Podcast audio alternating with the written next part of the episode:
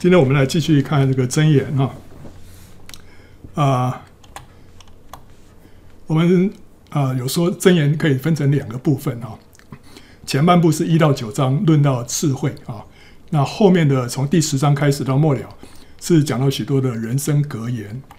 那从字面上来看呢，箴言是讨论待人处事的智慧。那从灵意上面来看呢，箴言也蕴含着跟与神相交的真理啊啊啊！旧约有许多的事物啊，它都有灵意啊。那如果我们光看字面上的意思，我们就就是看到一些故事啊。但如果我们明白它的灵意的话，我们就能够看见新约的光。比方右边这个图，这个图是什么啊？这个就是摩西在旷野里面举起一个铜蛇，对不对啊？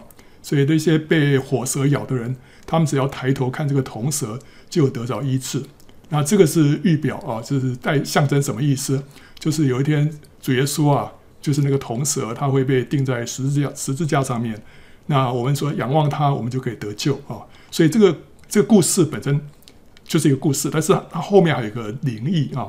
那我们如果把这个灵意啊明白之后，我们就会看到新约的光。那字意只是一个影子，灵意才是实体啊。那灵意必须要依循这个已经解经的原则来解析，我们才不会谬解啊。好，那正言里面它的灵意啊也有许多啊。那里面的智慧就是指圣子基督了。所以这本书呢也可以说是为基督做见证，他呼吁人到基督的面前来得生命。所以主耶稣说：“你们以为这圣经里面有永生，可是你们却不愿意到我这里来得生命。”你说那在箴言里面有基督吗？有啊，那个智慧就是基督啊。那智慧在那边一再的呼喊，好要人来到他他那边去得生命，所以就是主耶稣啊呼召我们去得生命啊。那我们今天看第四章啊，第四章第一节他说：众子啊，要听父亲的教训，留心得之聪明，因我所给你们的是好教训，不可离弃我的法则。我在父亲面前为孝子。在母亲眼中为独一的娇儿，父亲教训我说：“你心要存记我的言语，遵守我的命令，便得存活。”啊，这边有提到父亲的教训，他的法则，对不对哈？还有这个他的言语，还有他的命令啊，这个这些都是指的什么？这些都是指着从字义上来说啦，都是指的箴言里面的一切教训啊。那但是从灵意上来说呢？是指着什么？是指着神的话，就是瑞玛。好，为什么？为什么说是瑞玛？因为这些话是这个父子之间啊，他们私底下交谈的时候呢，从父亲口里所出的话。那从父亲口里所出的话，这就是说象征从天父啊，他口里对人个别说的话。那这个就是瑞玛，就是他对你个别说的话。所以我们看一下这个，我们曾经讲过什么叫 log，什么叫瑞玛啊？这个希腊文的这个话，呃，它其实有两个字啊，两个字我们翻成中文都叫做话，或者翻成英文都叫做 word 啊。但是其实，在希腊文里面，它有区别的，有一个叫 logos，有一个叫 rhema。什么叫 logos？logos 就是圣经上面白纸黑字的话，叫做 logos。那如果是神对人个别说的话，那个叫 rhema。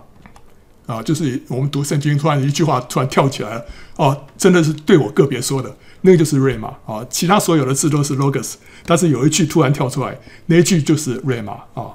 所以 logos 是一个客观的真理啊，rhema 是一个主观的领受。logos 让我认识神跟他的旨意，还有他的法则。我读的圣经啊，整个都是白纸黑字读过去之后，我就会认识说，这个神是怎么样的一位神，他的旨意。他对我们的旨意是什么啊？他对这个世界的旨意是什么？我也知道他的法则啊啊！我们做什么样的事情他会喜悦，做什么样的事情他会不高兴啊？所以，我从这当中，从 Logos 里面，我会认识神跟他的旨意跟他的法则。那 rama 呢，是让我明白神对我个人的带领。我现在前面到底要做一个怎样的决定？当我读这个圣经的时候，突然一句话跳出来了，哇！我知道说神告诉我说，我前面路应该要怎么走。所以这个。rama 呢，让我明白神对我个人的带领。那这个奥古斯丁啊，一个圣徒叫奥古斯丁，他那时候得救的时候，就是听到神对他说的瑞玛。那时候这个人他是以以前非常啊、放荡的啊，那可是他心里头会在那边天人交战啊，他又想想得救，可是呢，他又觉得他自己没有力量啊，所以他那时候就曾经啊，那时候就在神的面前啊，他就哭泣啊，他说：“我到底要该怎么办呢？”哈，他觉得好像是他都呃不知道说怎么样能够走下去啊。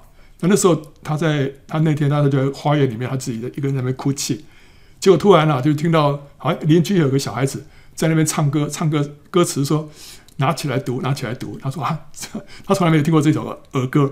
他他觉得说这个这个好像在对他说的啊，所以他就赶快跑回去啊，就把那个圣经拿起来看。他就随便一翻呐、一翻他说翻到那那句话就是什么呢？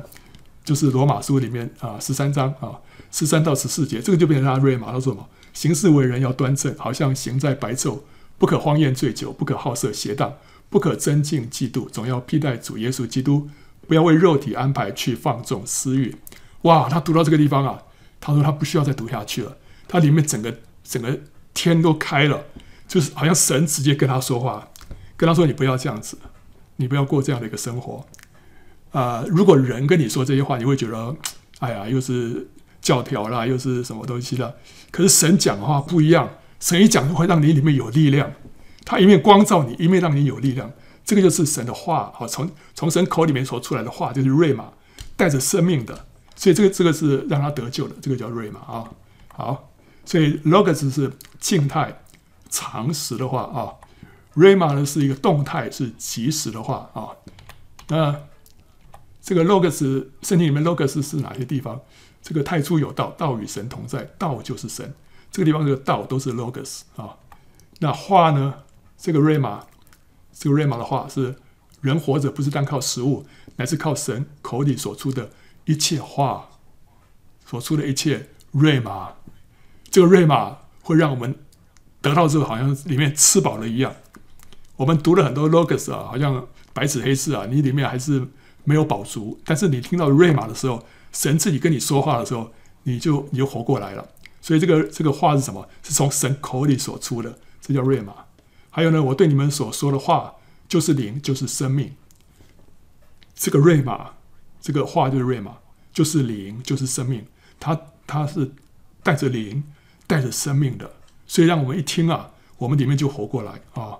还有拿着圣灵的宝剑，就是神的瑞玛，神的瑞玛。我们是拿神的话去对付仇敌，所以有时候如果说仇敌在里面啊试探你啦。啊，这个 让你这个对神感到怀疑啦，或者你对前面感到灰心啦，讲一些负面的话，那时候你要去对付这个仇敌，你要用神的话去对付他。你是用什么样的话呢？就是用瑞玛，因为瑞玛是圣灵的宝剑，瑞玛就是神曾经对你说过的，他神神曾经对你个人说过一句话，你这时候把这个话拿出来宣告，哇，那这个这个仇敌就会退去啊，所以这个是圣灵的宝剑，是瑞玛。圣经里面呢，有很多地方讲到神话语的宝贵啊，像这个诗篇十九篇第十节说：“神的话都比金子可羡慕，且比极多的金金可羡慕，比蜜甘甜，且比蜂房下滴的蜜甘甜。”就讲到神的话的宝贵啊，比蜂房下滴的蜜还要甘甜啊。那这你说我读圣经有没有这样的经历啊？我是觉得还好啊，就是读读过去，好像还没有他讲的这么。夸张，可是你要知道，他讲的这个话是讲什么话呢？这个话其实是讲瑞玛啊，这个话会令人切慕啊，极其的甘甜啊，最适切的解读就是指瑞玛，因为人只要打开圣经，你就可以读到 logos 啊，但是瑞玛却要认真的去默想、去挖掘，才能够得着的，你才能够得到那个宝贝。那这个宝贝啊，就是比蜂房下滴的蜜甘甜。比极多的金金可羡慕，所以这个话是什么？这个话是瑞玛啊。所以你如果曾经听到神在借着圣经对你说话，你就会非常阿门这句话。哇，这话真的是比蜂房下滴的蜜还要甘甜啊！好，所以这个 logos 呢，好像是生米一样啊。呃，它含有一粒米里面所有的养分，它都在里面都有。可问题是它是生的，所以你吃呢很不容易吃啊。那你要把它煮成熟饭之后，你就很容易吃下去。那 Rhema 就相当于熟饭，啊，你你就可以把这个话吃下去了。那我们要让这个生米变成熟饭，怎么样让 Logos 变成 Rhema？那就需要怎么样默想或者是导读。我们去默想一句话，你再思想一次、两次、三次，哎，那个话很容易就活过来。或者你去导读它，什么叫叫做导读啊？我们举一个范例啊，比方说这一句话，我们来导读啊：耶和华是我的牧者，我必不致缺乏啊。我们要读过一次了，OK，就读过一次，就这样子啊。耶和华是我的牧者啊，我不致缺乏哈。那如果是导读的话，就是说哦，那我们就要把它把它切成一段一段啊。你用它来祷告啊。耶和华是我的牧者哦，然后说哦，耶和华，哦，耶和华，耶和华是我的牧者，哦，耶和华，神自己啊是我的牧者，耶和华是我的牧者啊，哦，不是别人啊，是耶和华啊。然后呢，是是我的我的牧者。啊，是我个人的牧者，哦，主耶和华是我个人的牧者，是我的牧者，是他是我。他是牧养我一生的，他带领我走前面的道路啊，每一天他与我同在啊，他看过我，他保护我，他供应我啊，所以耶和华他自己神啊，创造天地的神是我啊某某某的牧者啊，然后呢，我就不致缺乏，我必啊，我必就是说一定了，我一定呢不致缺乏，不会不会缺少任何东西的，因为创造天地的。宇宙的神是我的牧者啊，他照顾我啊，他他看过我，我不会缺乏的，我永远不会啊有有这个呃这个饿到了啊这个冻到了，不会啊，因为他是我的牧者啊，我必不是缺乏啊。OK，好，所以你这样这样这个就是导读了，然后你说耶和华是我的牧者，我必不是缺乏。哦，说啊赞美你，谢谢你是我的牧者，我必不是缺乏。我宣告我不是缺乏的啊。这个我我所需要的一切，神都会丰丰富富的供应。主啊，谢谢你赐给我这话。好，我天天宣告，你是我的牧者，我必不致缺乏。这个就是一句话。我们把这段经文啊，你这样祷告、祷告、祷告，用这句经文来祷告之后，这句话很容易就发出光来，它很容易就成为你的钥码，你这很容易就记下来了。以后这个一有什么忧虑重担了，你就拿这话来宣告，说耶和华是我的牧者，我必不致缺乏。这话就很有力量啊，因为这个话你这样一直读一直读的时候，它会发出光来啊，让这个 logos 就变成钥码啊。好，那 logos 是神第一次说话，好，我们白纸黑字读过去了，这第一次说话。钥码呢是神再一次说话哦，本来这个读过了，后来突然跳出来了，这是神第二次说话啊。所以圣经里面这个出埃及记啊，这个神在摩西奈山上面颁布了律法，这是第一次颁布。可后来呢，又讲了一次那些律法。后来又讲了一次，什么时候讲了一次呢？就是在《生命记》里面，摩西在约旦河东啊，又把那个律法又再讲一次。你说圣经里面为什么这样做这些重复的事情？这后面有道理的，因为他这个是在在象征瑞玛。第一次讲是 logos，第二次讲是瑞玛，所以这个《生命记》是一卷象征瑞玛的书啊。主耶稣在旷野里面胜过魔鬼的试探啊。他引用的经文全部都是三处，都是出自《生命记》，所以这个就是说，这些话就是圣灵的宝剑了，神的道，神的瑞玛啊啊，所以呃，这个是瑞玛的特色，就神把一句话再讲第二遍啊。那箴言跟《生命记》里面有一些类似的地方啊，这两者都是用许多的词汇来代表神的话。《生命记》里面是神的诫命、律例、典章、法度。OK，他讲的这个又讲来讲去，好，诫命、律例、典章、法度，其实都在讲神的话啊。那箴言里面也是一样啊。箴言里面讲到说，父父亲对儿儿子说啊，我儿啊，听我的什么教训啊、法则啦、言语啊、命令啊。好，OK，然后我们就想说，这个就是用不同的字啊，在文学上你不要让它重复嘛，对不对啊？可是这个就是跟《生生命记》里面蛮类似的，用很多。呃，不同的字眼来表达相同的概念，都讲神的话。那这两卷书呢，也都强调遵守神话语的福，还有违背神话语的祸啊啊！这个《生命记》里面，我们知道这个这三十三十二章还是几章啊？啊，就是在讲这个福跟祸啊。然后这个箴言呢，箴言也是啊，意思说你要持守这些教训跟法则，你就会怎么样得福啊。那如果违背的话，会受祸啊！所以这两点书在这一点上面蛮类似的。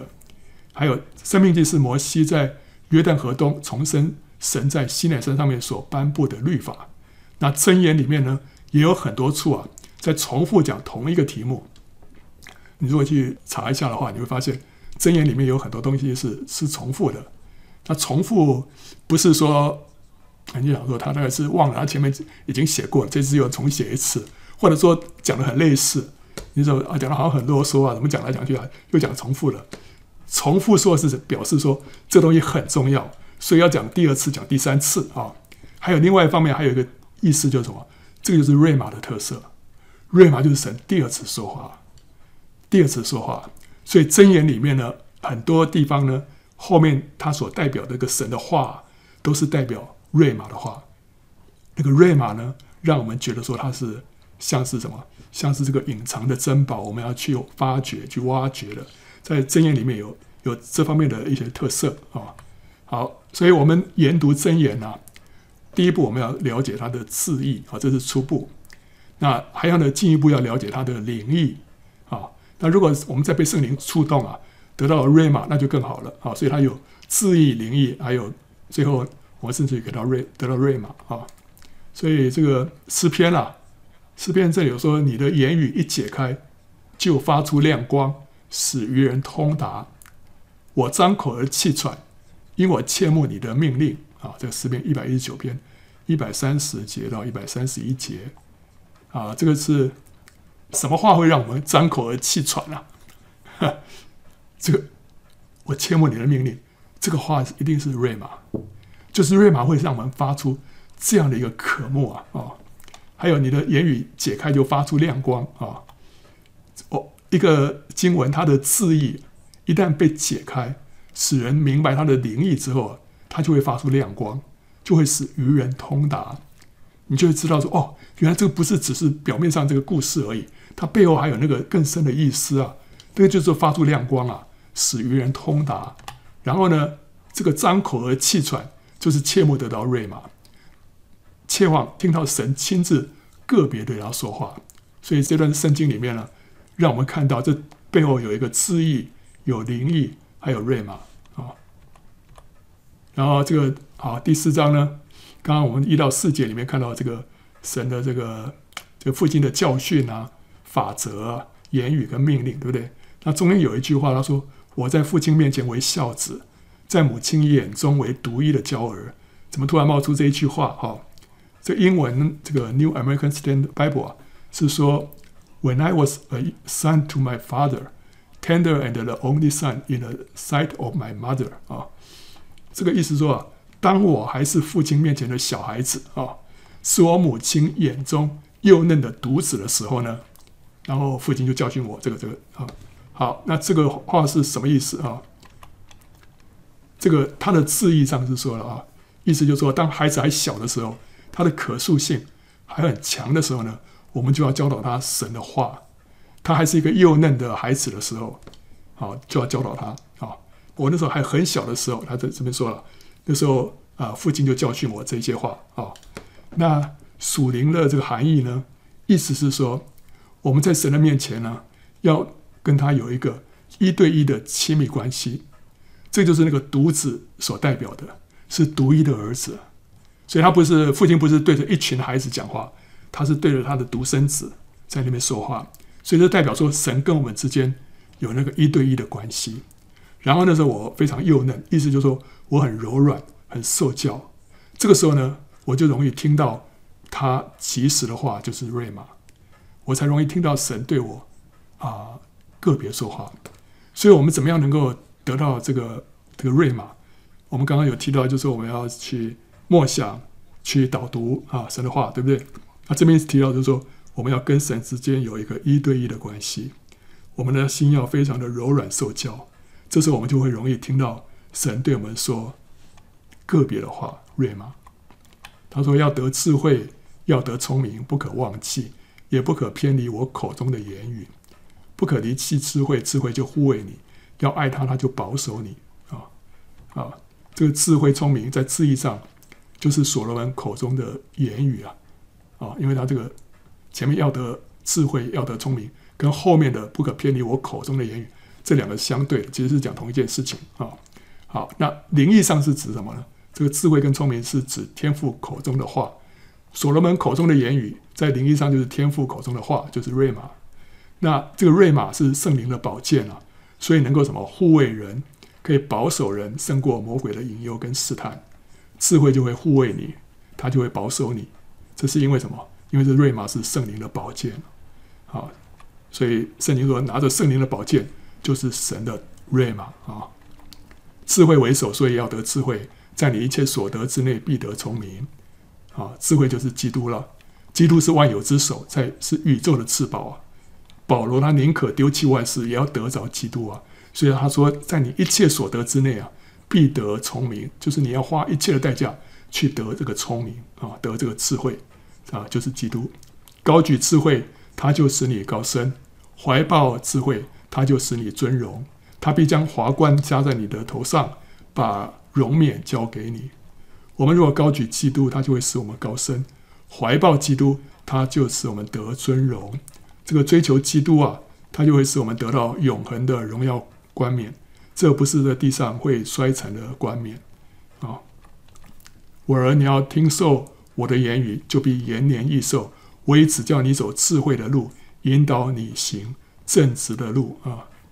圣经里面的智慧之道啊，还有正直之路啊，其实就是生命之道，实际的窄路啊！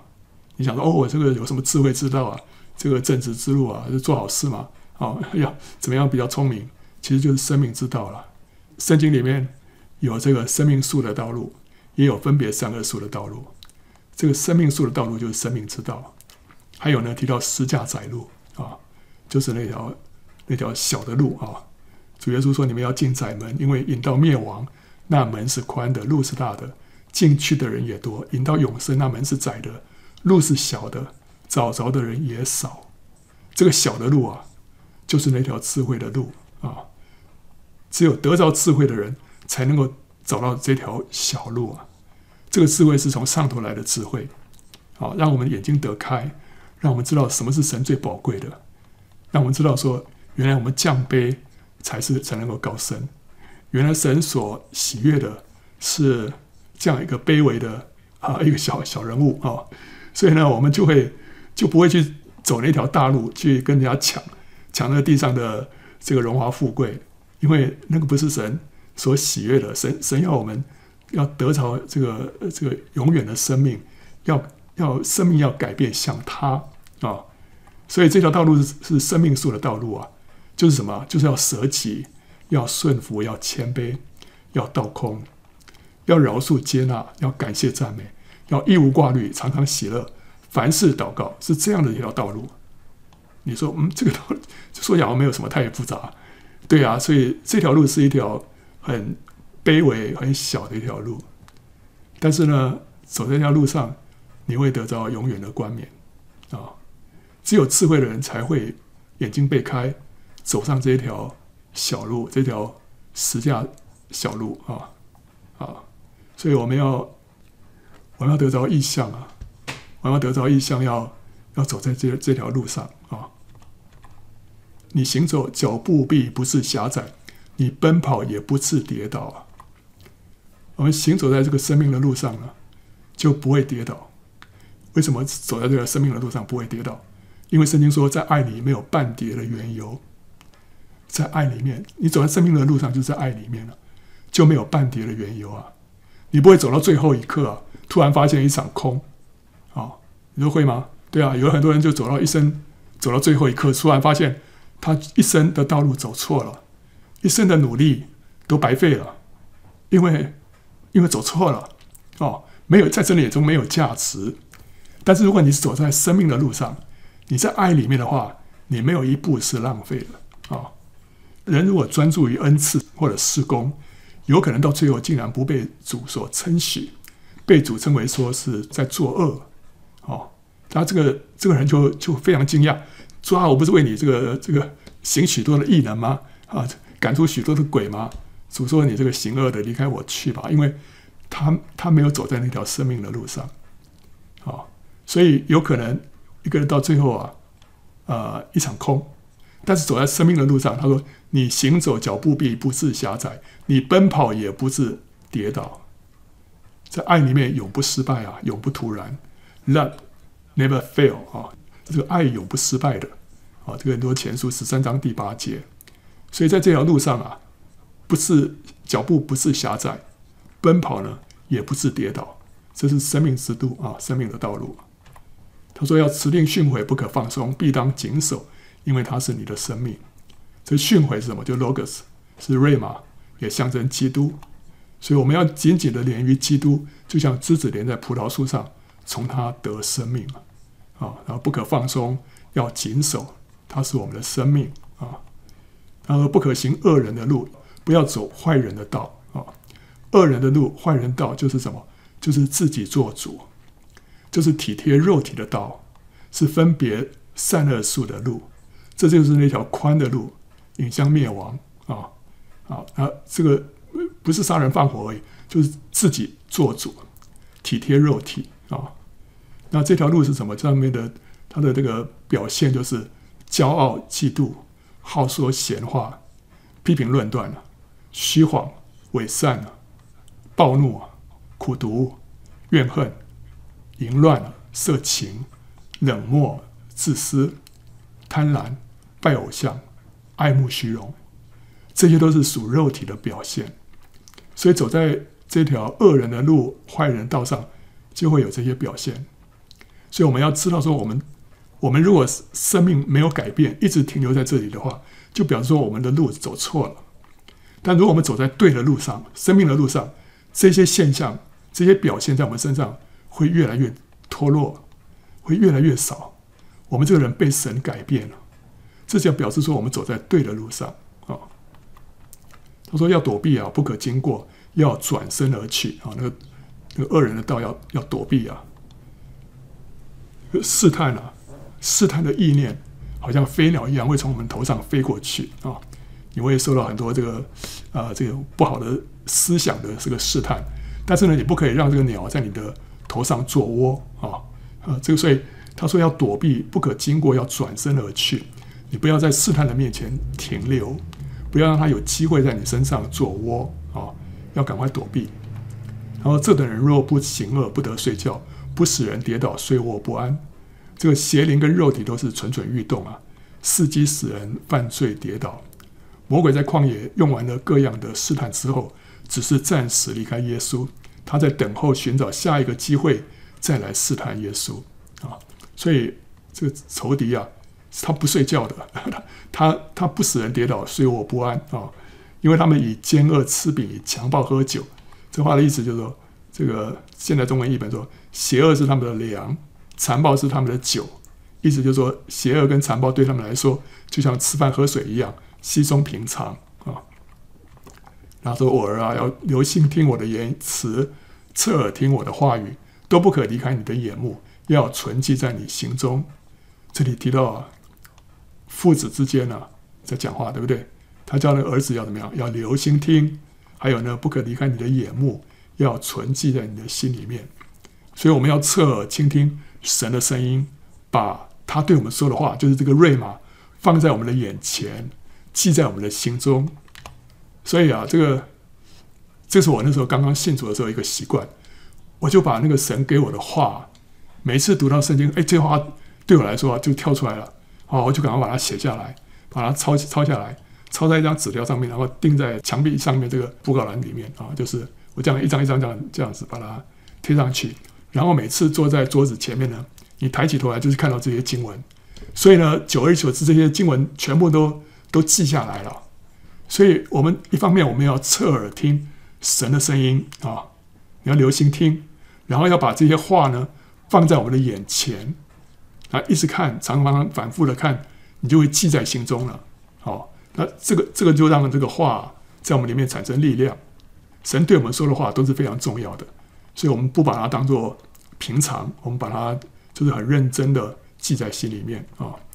他说：“因为得着他的，就得了生命。”又得了一全体的良药，得到神的话，就得到生命；又得到一全体的良药，这个话就是瑞玛。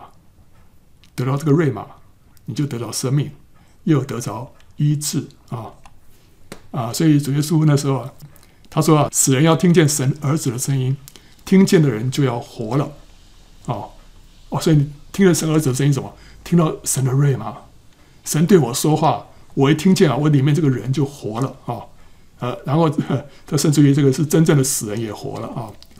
还有那时候主耶稣就大声呼叫说：“拉撒路出来啊！”那死人就出来了啊，拉撒路真的就就活了，因为听见主耶稣说的话啊。然后另外呢，主耶稣又对另外有一个这个耳聋舌结的人说：“以法大”，意思就是说开了吧。他的耳朵就开了，舌结也解了，说话也清楚了。所以他为什么这个会得到医治啊？听到神的话，听到瑞玛啊，所以我们得到瑞玛呢，我们就得到什么？医全体的良药。圣经里面有一句话说：“他赦免你的一切罪孽，医治你的一切疾病。”但这不是圣经里面这个应许嘛？神的应许，他要医治我们的一切疾病。那可是我们发现，不是每一个基督徒生病都得医治啊，甚至有很多非常非常爱主的基督徒啊，还是生病啊，怎么回事啊？你说我如果生病，因为我不爱主，那那也算了。那如果说这个人非常爱主，他还是生病，那到底问题出在哪里啊？这个病得医治啊，是基督救恩里面的一环啊，所以神给我们这个应许，他说医治你的一切疾病啊。可是神还有一个更高的旨意是什么？就是要使人变化，要像他，要来彰显他的性情。这个是神更高的一个旨意啊！当这两个旨意之之间有冲突的时候，神就会放下病得医治的这个旨意，要来成全变化像神的这个旨意。因为有人病得到医治啊，他就开始继续过他自己原来的生活了。就开始这个放荡啊！但是如果他生病的时候，他就会紧紧的抓住主。那在这种状况之下，神会怎么做呢？是要医治他呢，还是要让他变化像主？神当然要选择让他能够变化像主的那条路啊！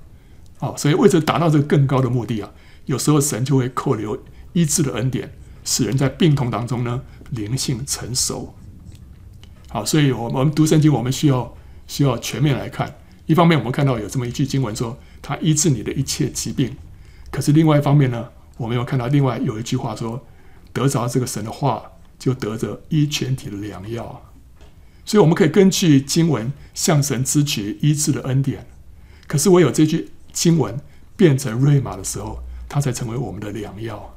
有一天，当你读到说他赦免你一切的罪孽，医治你一切的疾病，当这句话突然跳出来对你说的时候，你就知道说，你得到医治了，因为神已经说话了。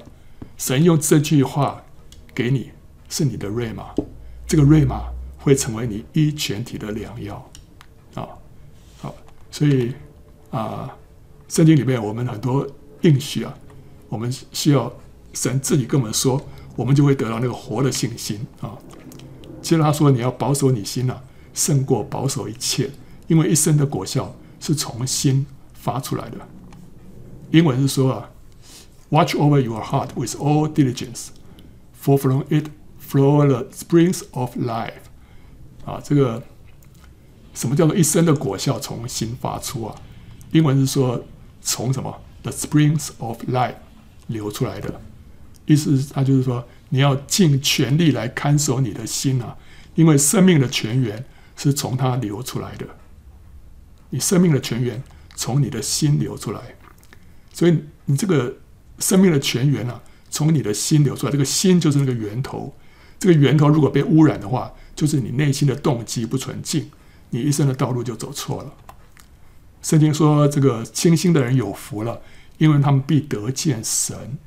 清心就是 pure in heart，好，这个心里面是很很纯净的人是有福的。那个信清心，就是说他信主的动机呢，非常单纯，没有诡诈掺杂，没有别的隐藏目的，不是为了贪图利益才来追求主啊。那这样的人会怎么样？他们必得见神，必得见神啊。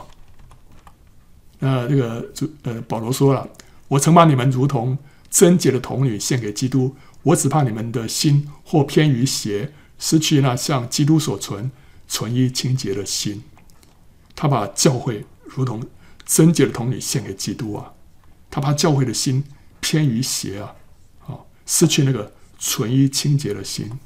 心偏于邪，就是在基督以外，另外有所爱啊，或者说失去起初的爱。总而言之，就是爱主的心渐渐变迟了。像是扫罗，扫罗他爱王位超过爱神，所以他后来就就走偏了。另外，所罗门他爱女色超过爱神，所以他路也走偏了。卖主的犹大爱钱财超过爱主，所以后来他走偏了。那底马呢，爱世界。也超过爱主，这些都是心偏于邪，结果路就走偏了啊。他说你：“你你要除掉邪僻的口，气绝乖谬的嘴，你的眼目要向前正看，你的眼睛当向前直观，要修平你脚下的路，坚定你一切的道，不可偏向左右，要使你的脚离开邪恶。所以我们的心、口、眼跟脚都要谨守啊。”心心要心不要偏于邪，那口呢，要管束自己的口，就能够管束全全身了。因为言语完全就是完全人，这是雅各书三章二节所说的啊。原来我们在许多事上都有过失，若有人在话语上没有过失，他就是完全人，也能够勒住自己的全身。所以他说，你要除掉乖僻的口，要弃绝乖谬的嘴，要控制自己的舌头啊。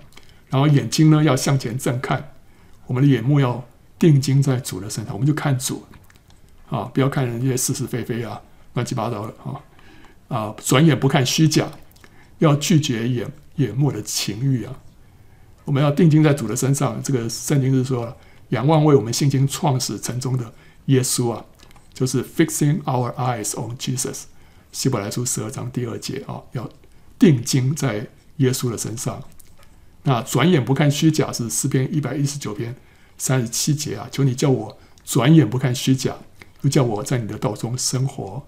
还有呢，要拒绝眼目的情欲啊，约翰一书二章十六节，因为凡世界上的事，就像肉体的情欲、眼目的情欲，并今生的骄傲，都不是从父来的，乃是从世界来的。所以这个眼目的情欲啊，啊，在吸引我们。但是呢，我们的眼睛要怎么样？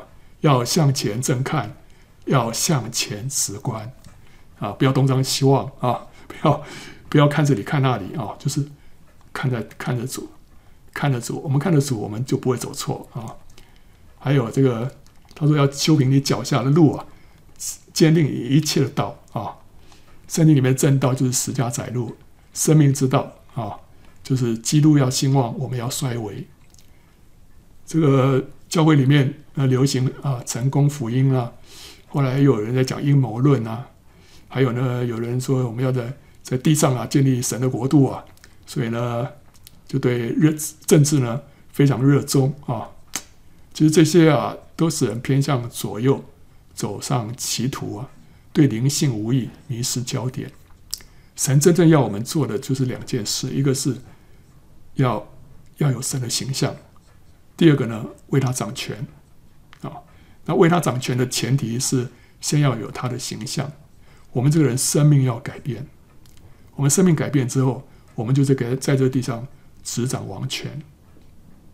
那我们如果在在这两个目标之外去追求其他的，这个对我们的生命没有益处的。啊，你会发现会带来教会里面的分裂、纷争，啊，还有这些一些呃。莫名其妙也有很多的一些不要从那里冒出来一些理论啊，所以呢，他说你要修平你脚下的路啊，坚定你一切的道，不可偏向左右啊，要使你的脚离开邪恶啊，哦，我们讲说离开邪恶就是不做坏事，不是那么不是那么浅哈，因为这真的我们的属灵的道路里面有很多陷阱，有很多的岔路，我们自己要要分辨，要能够明白。你要知道说神在你身上的呼召是什么，神在你身上的心意是什么，我们要要要搞清楚啊！啊，下一章第五章啊，第五章里面全章，还有第六章的后半啊，还有第七章的全章，都是在讲什么？都是讲要逃避淫妇啊！这个圣经里面说了关于这个这个行淫的事情啊，《哥林多前书》第六章十八节说：“你们要逃避淫行。”人所犯的无论什么罪，都在身子以外，唯有行淫的是得罪自己的身子。所以这个淫乱是一个特别的罪，是会得罪自己的身子的。它不仅会破坏一个人，更会破坏一个家，它会拆毁一个教会，一整个事工。所以仇敌他要攻击一个教会，很简单的，他只要让这个传道人犯淫乱，这个教会他不就就会被拆掉了啊？那里面有一个重要童工啊犯淫乱，这整个就就就被拆毁了。一个家也是一样啊，只要夫妻两个有一个犯淫乱，这个家就被破坏了，对不对？一个人也是这样啊。一个传道人如果犯了奸淫的罪啊，这个器皿会遭到破坏，即使悔改之后，也很难恢复到起初的光景。神是蛮有怜悯的神，神会为这些悔改的人，他会给他安排另外一条路啊，让他可以重新站起来，再来啊彰显神的神另外一方面的的真理啊。那但是呢，他已经没办法恢复到他起初。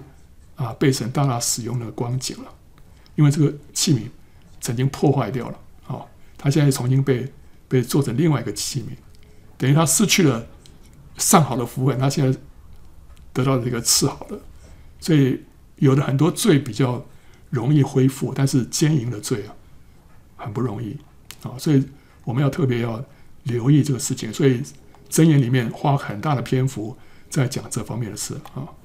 大卫犯了奸淫了，后来虽然悔改了，但是咒诅还是临到他的家，内战临到他的国，神的名也蒙羞，哦，神的名也蒙羞，然后仇敌又得到这个攻击的把柄啊，然后和和下书四章十一节说啊，奸淫和酒并新酒夺去人的心，酒跟新酒会让人怎么样？这个人啊，就是脑筋不清楚，对不对？哈，会醉醺醺的嘛，对不对？奸淫也会啊，奸淫会让人丧失理智啊，漠视神的警告，直奔地狱啊。我们就看到有认识认识人啊，当他陷在这种这种啊、婚外情当中的时候，你会觉得这个人整个变笨啊、他他的这个理智啊判断完全出现问题。为什么？被感情蒙蔽了，所以他会他会丧失理智，就是奸淫啊会夺去人的心。哦，所以这是很可怕的一件事情啊！我们要逃避这样的罪啊，就应该从一开始就要踩灭这个火种，就像约瑟逃避他的祖母一样啊，不然会越陷越深，难以自拔啊！所以那时候约瑟，怎么样都是啊，不愿意跟这个他这个女主人啊在同一个地方啊，这个要把这个喝的东西送进去，就是托这个旁边一个小使女的送进去，他自己不愿意进去啊，就是要逃避这个试探。约瑟胜过淫乱的试探，后来就神就一直与他同在啊，以至于他后来成为埃及的宰相啊。所以这个试探很大，但是得胜也很大。所以箴言一再强调要远离淫妇的家门啊。第五章八节说：“你所行的道要离他远，不可就近他的房门啊！你不要不要靠近，自己去招惹来这个试探。你的心不可以偏向。”淫妇的道，不要入他的迷途啊！箴言七章二十五节，不可以偏向那个淫妇的道啊，不可以就近他的房门。在灵意上呢，淫妇是代表什么？是代表世界上的事情，肉体的情欲、眼目的情欲跟今生的骄傲，它使人犯属灵的淫乱，夺取人对基督的爱和对天父的敬拜啊！神却要我们对基督啊有一颗纯一清洁的心。保有起初的爱跟忠诚。箴言第五章里面用幼年所娶的妻来象征人和基督之间那个起初的爱啊！愿他的胸怀使你时时知足，他的爱情使你常常恋慕啊！啊，OK，所以他这个这边他说啊，我儿要留心听我智慧的话语，侧耳听我聪明的言辞，要为要使你谨守谋略。啊，嘴唇保存知识，因为淫妇的嘴滴下蜂蜜，她的口比油更滑，至终却苦思阴沉，快如两刃的刀。啊，OK，这第五章一开始啊，这样讲，智慧的话语、聪明的言辞、谋略，还有知识呢，在灵意上呢，都是指这个神的瑞玛。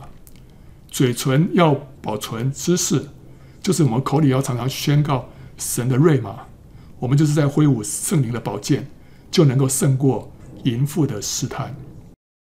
他的脚下入死地啊，他的脚步踏入阴间，以至于他找不着生命平坦的道，他的路变迁不定，自己还不知道。这个淫妇的道路啊，是通往灵性的死亡。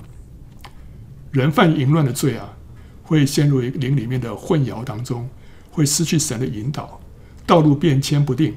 啊，这原本聪明的人仿佛变傻了，因为陷在极大的迷惑当中，自己还不知道啊。那，所以他说：“粽子啊，现在要听从我，不可离弃我口中的话。你所行的道要离他远，不可就近他的房门。恐怕将你的尊荣给别人，将你的岁月给残忍的人。恐怕外人满得你的力量，你劳碌得来的归入外人的家。淫妇会榨干他的时间、心力、体力。”甚至于淫妇的丈夫也会向她索偿，使她倾家荡产。人如果恋慕基督以外的事物呢，也是如此，人生将会徒劳成空啊！然后终究你的皮肉和身体销毁，你就悲叹说：“我怎么恨恶训诲，心中藐视责备，也不听从我师父的话，又不侧耳听那教训我的人。我在盛会里几乎落在诸般恶中。”今天这个诈骗的事情啊，层出不穷。那个到银行里面去汇款的那些受骗者，往往在银行行员还有警察这个苦口婆心的劝告之下，仍然坚持己意啊，啊，这个钱没问题啊，我我要去汇啊。那仿佛有个极大的一个蒙蔽啊，遮住了他的心眼，使他恨恶训诲、藐视责备，终究呢会受到极大的亏损。他上面讲这段话。你常常可以 从那些被诈骗的人的身上啊，看到这种这种现象啊。怎么样说，怎么样劝啊，劝不动，到最后他就就后悔了，因为知道说上当受骗了。所以我们要怎么样？要谦卑聆听圣灵透过师傅、透过长辈、透过肢体所发的劝诫啊，这需要谦卑啊。然后他说啊。我在盛会里几乎落在诸般恶中啊！I was almost in utter ruin 啊！In the midst of the assembly and the congregation，这个是说我在盛会里面呢，几乎什么？几乎全然毁灭。呃，有有这么严重吗？它意思是什么？就是意思就是几乎从得救的群体当中被除名了。被除名的意思是什么？就是失去救恩了。这意味着淫乱啊，几乎会使人失去救恩，就像从火里抽出来的一根柴一般啊，完全没有荣耀。他还是还说几乎了，几乎全然毁灭啊，好像还没有毁灭，所以他就像火里抽出来的一根柴一样，差一点失去救恩。可是你不晓得，有的时候一个人真的会失去失去这个救恩啊，当他超过一条界限之后啊，所以要知道说这个。这个行淫乱啊，它的后果有多严重啊？他说：“你要喝自己池中的水，饮自己井里的活水。你的泉源岂可仗义在外？你的河水岂可流在街上？唯独你归你一人，不可与外人共用。这个池啊、井、泉源、河水，都是指自己的妻子。所以雅歌第四章十二节跟十五节说：‘我妹子，我心腹，乃是关锁的园，禁闭的井。’”封闭的泉源，他是完全向他的良人，单单给他的良人来喝的。哦，这是一个禁闭的井，是封闭的泉源，外人不可以来来碰的。他说：“你是园中的泉，活水的井，从利巴嫩流下来的溪水。”所以，禁闭的井，封闭的泉源，讲到夫妻之间专属、亲密、忠实，还有排他的关系。丈夫单单钟情于妻子，妻子也单单归给丈夫啊。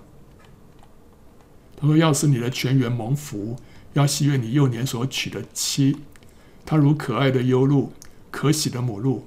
愿她的胸怀使你时时知足，她的爱情使你常常恋慕。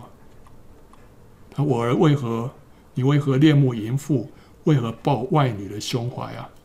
因为人所行的道都在耶和华眼前，他也修平人一切的路啊。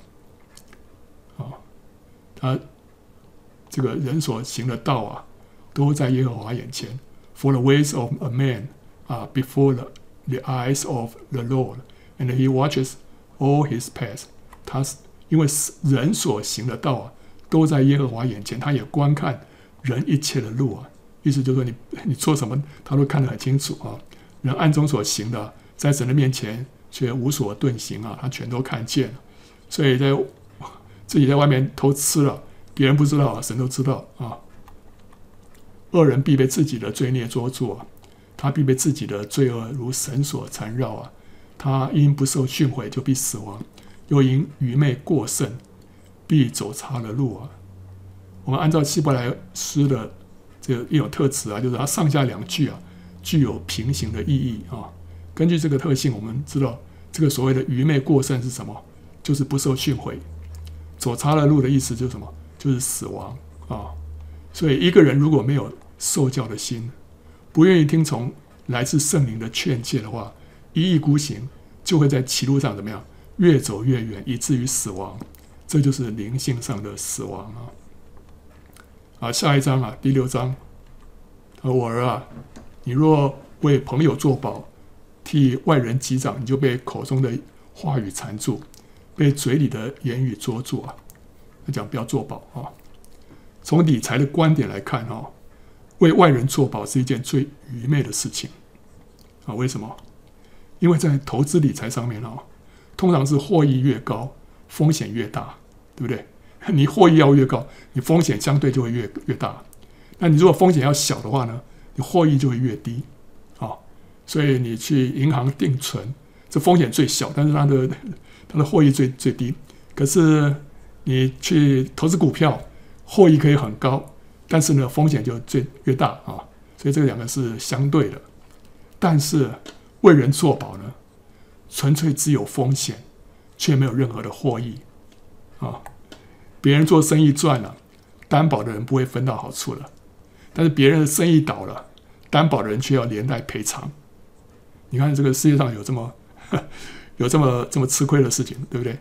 你你帮人家担保，他赚钱不会分给你的，因为你是一个担保人，你不是你不是投资者啊，你不会分红的，所以他他赚了你不会分到好处，但他赔了，他倒了，你就要连带赔偿。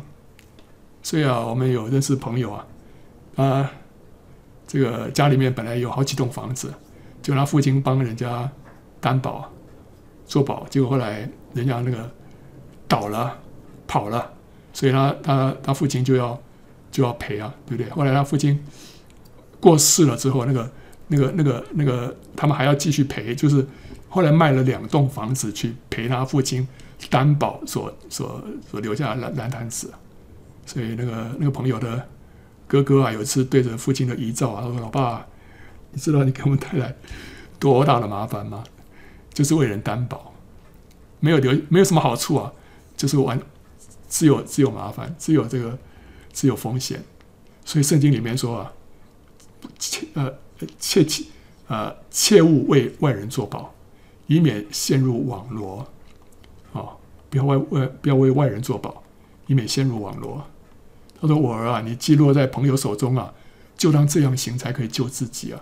你要自卑去恳求你的朋友，不要容你的眼睛睡觉，不要容你的眼皮打盹。”要救自己啊，如鹿脱离猎户的手，如鸟脱离捕鸟人的手啊！因为你如果为人作保的话，你真的你就被你就被被绑住了，不知道哪一天他他倒掉了，他跑掉了，你真的是要要要负这个法律上的责任，你要为他为他赔偿的。那我们的我那时候上班的时候，我们公司里面。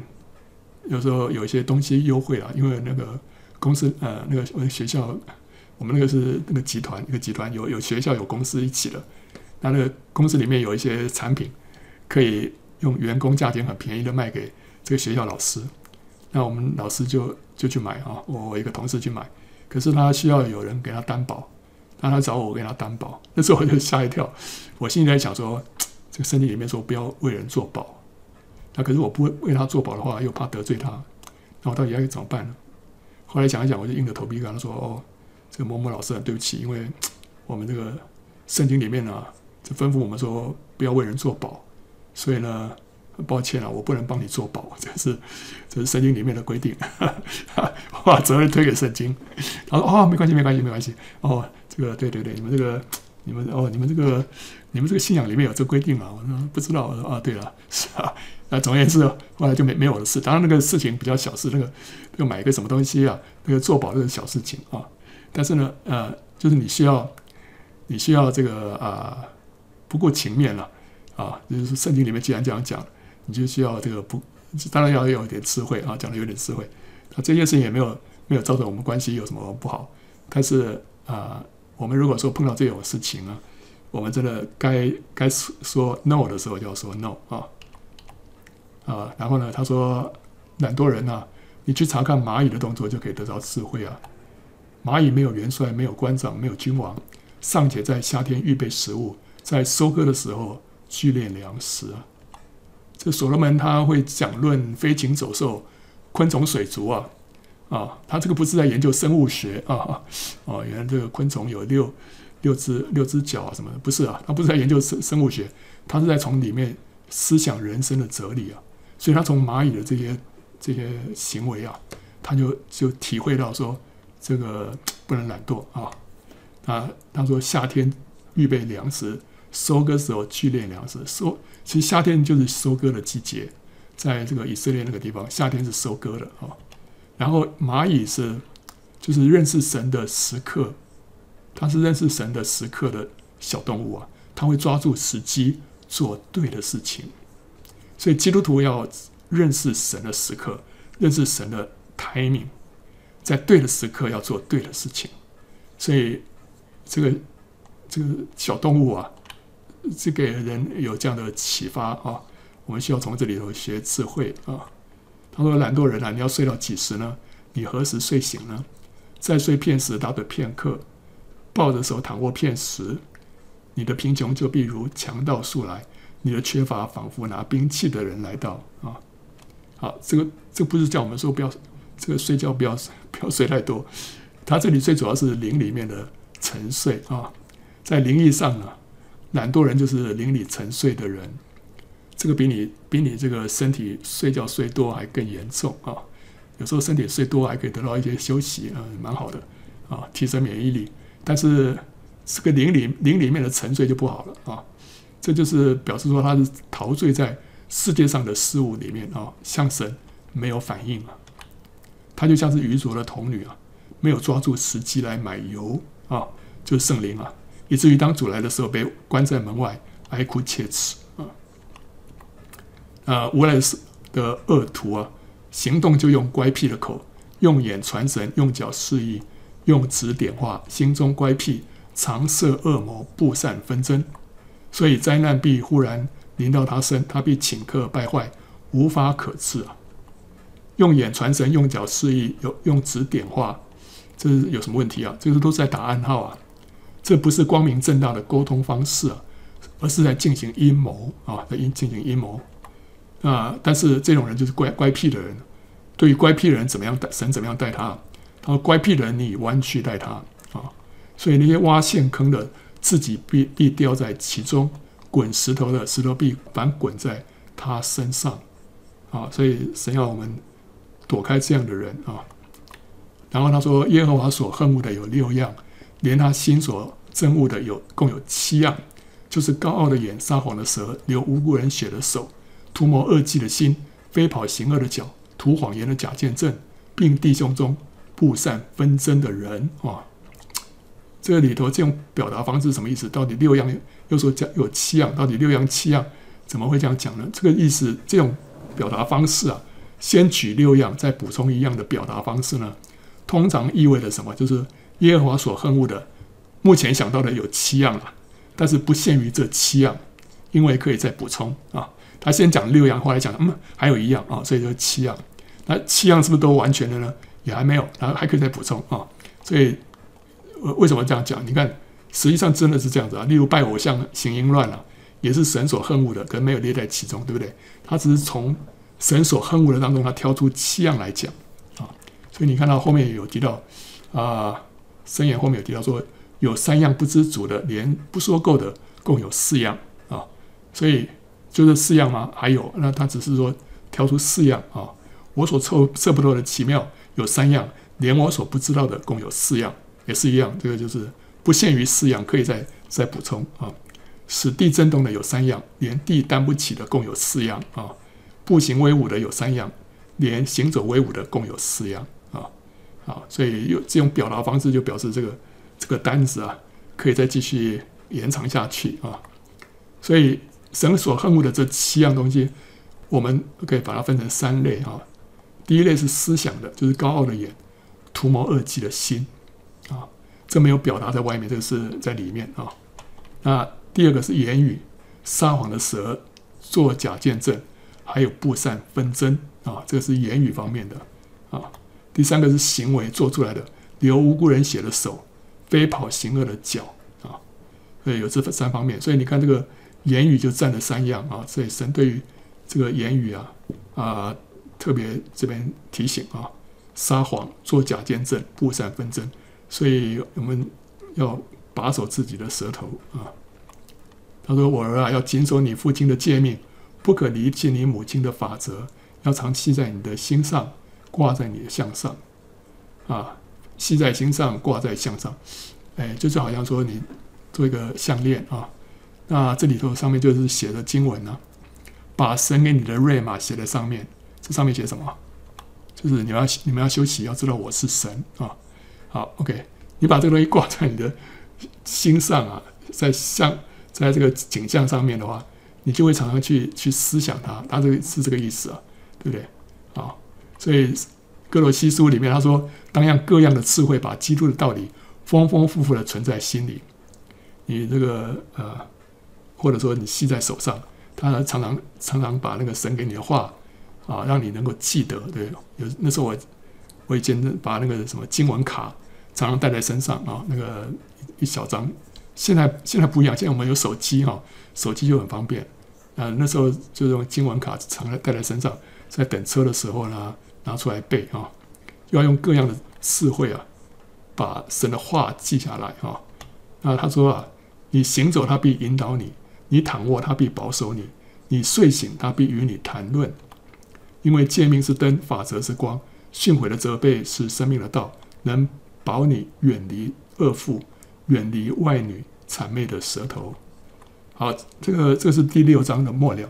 第七章一开始有一段话几乎非常类似啊。他说，第七章第一节，他说：“我儿，你要遵守我的言语，将我的命令存记在心，遵守我的命令就得存活，保守我的法则，好像保守眼中的瞳人。”系在你的指头上，刻在你心板上。对智慧说：“你是我的姐妹。”称呼聪明为你的亲人，他就保你远离淫妇，远离说谄媚话的外女。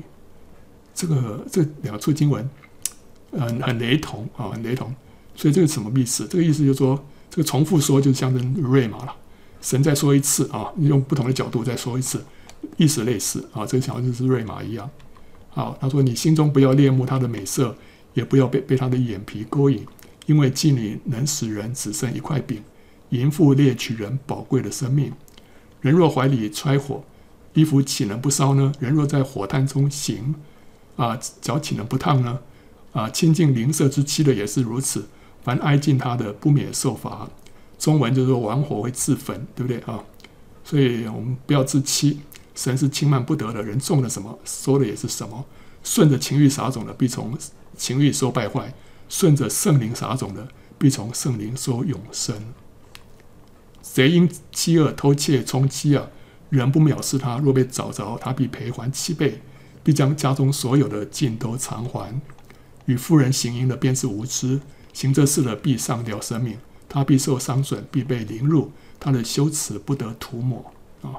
因为人的气恨成了烈怒，报仇的时候绝不留情，什么赎价他都不顾，你所以送许多礼物，他也不肯甘休啊。好，这是第六章。那第七章啊，我们把这个第七章讲一下啊。他说：“我儿啊，你要遵守我的言语，将我的命令存记在心啊。”这个刚刚有提到，这个就好像跟那个啊，跟第六章的末了好像是瑞玛啊，这个是两处类似啊。他说要脱离说谄媚话的外女，这第一节到第五节，这个外女啊，英文说 a foreign woman 啊，就是外来的女人呐，啊，就是娼妓啊，就是野花，这是对应于什么内人，外女跟内人，对不对？然后呢，野花跟家花啊，再做一个对应。那这一章呢，就是用说故事的手法，呈现人被淫妇诱惑的过程，在灵异上呢，也可以说明人在内在生活当中所受到的试探。哎，这跟内在生活有什么关系啊？有啊，那个我们可以看到，如果从灵异来解的话，跟内在内在生活蛮有关系的啊。他说啊，我曾在我房屋的窗户内啊，从我窗棂之间往外观看，见愚蒙人人内啊，少年人中分明有一个无知的少年人，从街上经过，走进淫妇的巷口，直往通他家的路去，在黄昏或晚上或半夜或黑暗之中。看啊，有一个妇人来迎接他，是妓女的打扮，有诡诈的心思。这妇人喧嚷，不守约束，在家里停不住脚，有时在街市上，有时在宽阔处，或在各巷口蹲伏，拉住那少年人与他亲嘴，脸无羞耻地对他说：“啊，平安记在我这里，今日才还了我所许的愿，因此我出来迎接你，恳切求见你的面，恰巧遇见了你，哇哦！”好巧，刚好遇见你，所以可见是神的安排了，是这个意思啊。好，那平安记在我这里什么意思？献平安记是当时百姓吃肉的一个机会啊。那因为献祭的人可以享用平安祭的祭肉啊，这个像燔祭啊、赎罪祭啊、赎愆祭那个肉肉呃，我们献祭的人是不能吃的，那是给给祭司或者整个是烧烧掉给神的。但是只有平安祭啊，那个献祭的人可以。吃那个肉啊，那平常老百姓是不太有机会吃肉的，所以献平安祭的时候是一个吃肉的好机会啊。而且这个还愿，因为还愿而献的这个平安祭啊，这个鸡肉必须在献祭的当天或者是第二天吃掉，不能再多留啊。所以他们一定要在这个有限的时间之内吃掉，所以他们就会邀请这个亲友啊、邻舍啊一起来享用，免得吃不完啊。那利未记第七章十六节有提到。就这个这个这个肉啊，一定要当天或者是第二天啊把它吃掉。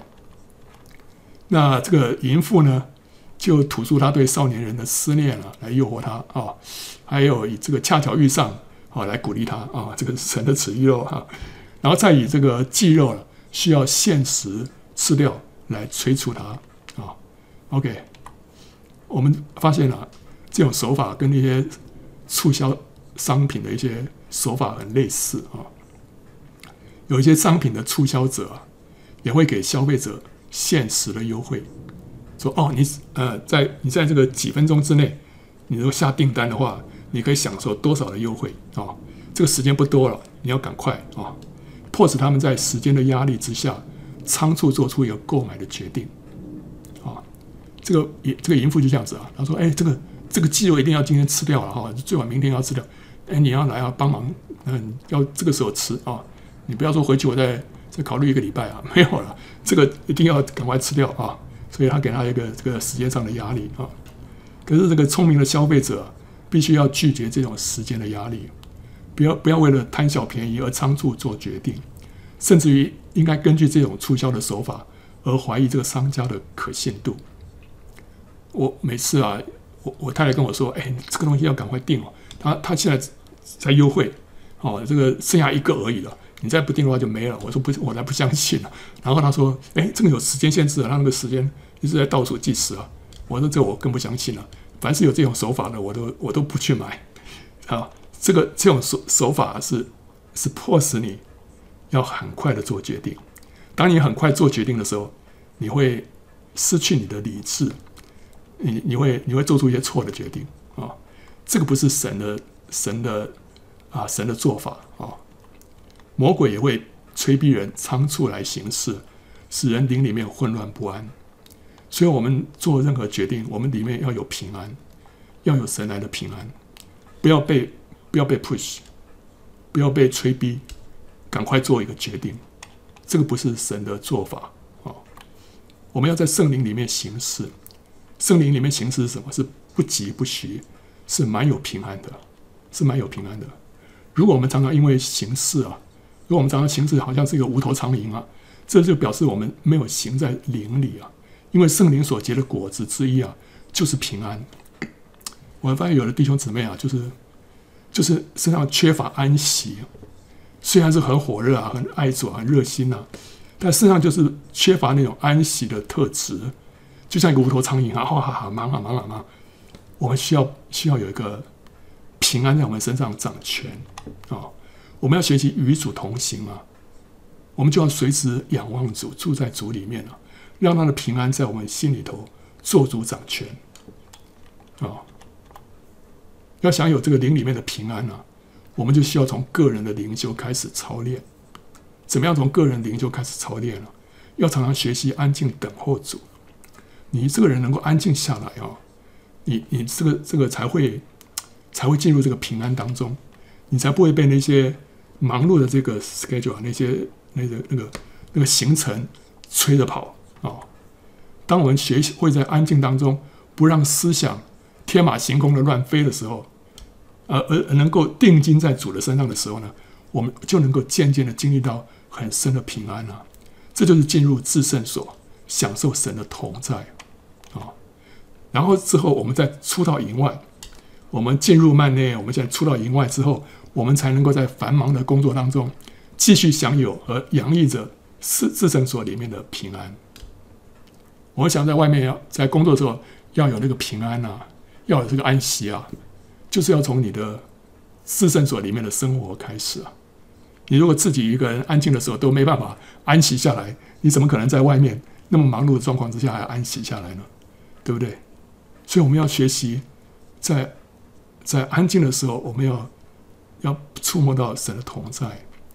那你就你就不要让你的思想到处乱飞啊。淫妇她有个特质是什么特质？就是喧嚷。不守约束，在家里面停不住脚啊！这七章十二节所说的喧嚷，不守约束，在家里面停不住脚。我们在安静等候主的时候，我们的天然生命也是这样的喧嚷，不守约束，就思想到处乱跑啊，在心里面完全停不住脚哦。那时候真的是这个停不下来哦。那这个淫妇又被称为外女啊，外女啊，因为当我们在学习。在里面亲近主的时候，他就一直要把我们拉出去啊，把我们拉出去啊，所以我们必须要学习拒绝这个外女，才能够过一个内在的生活。所以你说，哎，这段话怎么会跟内在生活有关系？有啊，有关系啊。他说：“我已经用绣花毯子和埃及线织的花纹布铺了我的床，我又用没药、沉香、桂皮熏了我的榻。埃及就象征世界啊，埃及现织的花纹布啊。”绣花毯子啊，各样香料熏的榻，就象征这个世界上花花绿绿的绿绿的事物啊，啊！所以当我们在安静亲近主的时候呢，仇敌就会使人啊，就想到生活上的许多东西啊，什么东西啊，待办的事情啊，哦，我等一下还要去哪里，还要去做办什么事情？你在那边亲近主的时候，你脑袋里面就会想一大堆这种 这种事情。还有呢，美味的食物啊，这时候突然突然好想吃什么东西啊！你平常不想，那时候在祷告的时候，在安静的时候，突然就很想吃了啊！还有一些什么有趣的活动啊，呃，我们等下啊，突然想要去参加什么活动啊，哎，想看什么电影啊，呃，这个什么什么节目，你就会就会想到这些东西，甚至还有一些棘手的问题啊，一些让你这个唉声叹气的，让你这个伤脑筋的事情啊，这时候又整个这个涌上心头啊，这一大堆东西就是抓住你的注意力啊。但是我们就是要一再的把思想回到主的身上，一再回到主的身上，单单仰望主啊，把这一切这些东西都关在门外，关在门外，你这时候才会经历到神的显现，神的同在啊。他说：“你来，我们可以饱享爱情，直到早晨。我们可以彼此亲爱欢乐，因为我丈夫不在家，出门行远路，他手拿银囊，逼到月望才回家。”淫妇用许多巧言诱他随从，用谄媚的嘴逼他同行啊！少年人立刻跟随他，好像牛王宰杀之地啊！又像愚昧人带锁链去受刑罚，只等箭穿他的肝，如同雀鸟急入网罗，却不知是自丧己命。众子啊，现在要听从我，留心听我口中的话，你的心不可偏向淫妇的道，不要入他的迷途。因为被他伤害扑倒的不少，被他杀戮的而且甚多。他的家是在阴间之路，下到死亡之宫啊。所以淫乱真的破坏了无数人的生命啊，拆毁了无数家庭和教会啊。阴间之路，死亡之宫啊，就说淫淫乱的结果就是导致灵性的沉沦，有的人呢甚至因此被神取去了生命。所以在哥林多前书五章五节里面，他说要把这样的人交给撒旦，败坏他的肉体，使他的灵魂在主耶稣的日子可以得救。所以有人因为犯了这个淫乱。生命被神取去了，免得他继续犯罪下去，他可能会失去救恩啊！所以这是很严肃的一件事情。OK，欢迎到圣经简报站观看更多相关的视频，还有下载 PowerPoint 档啊。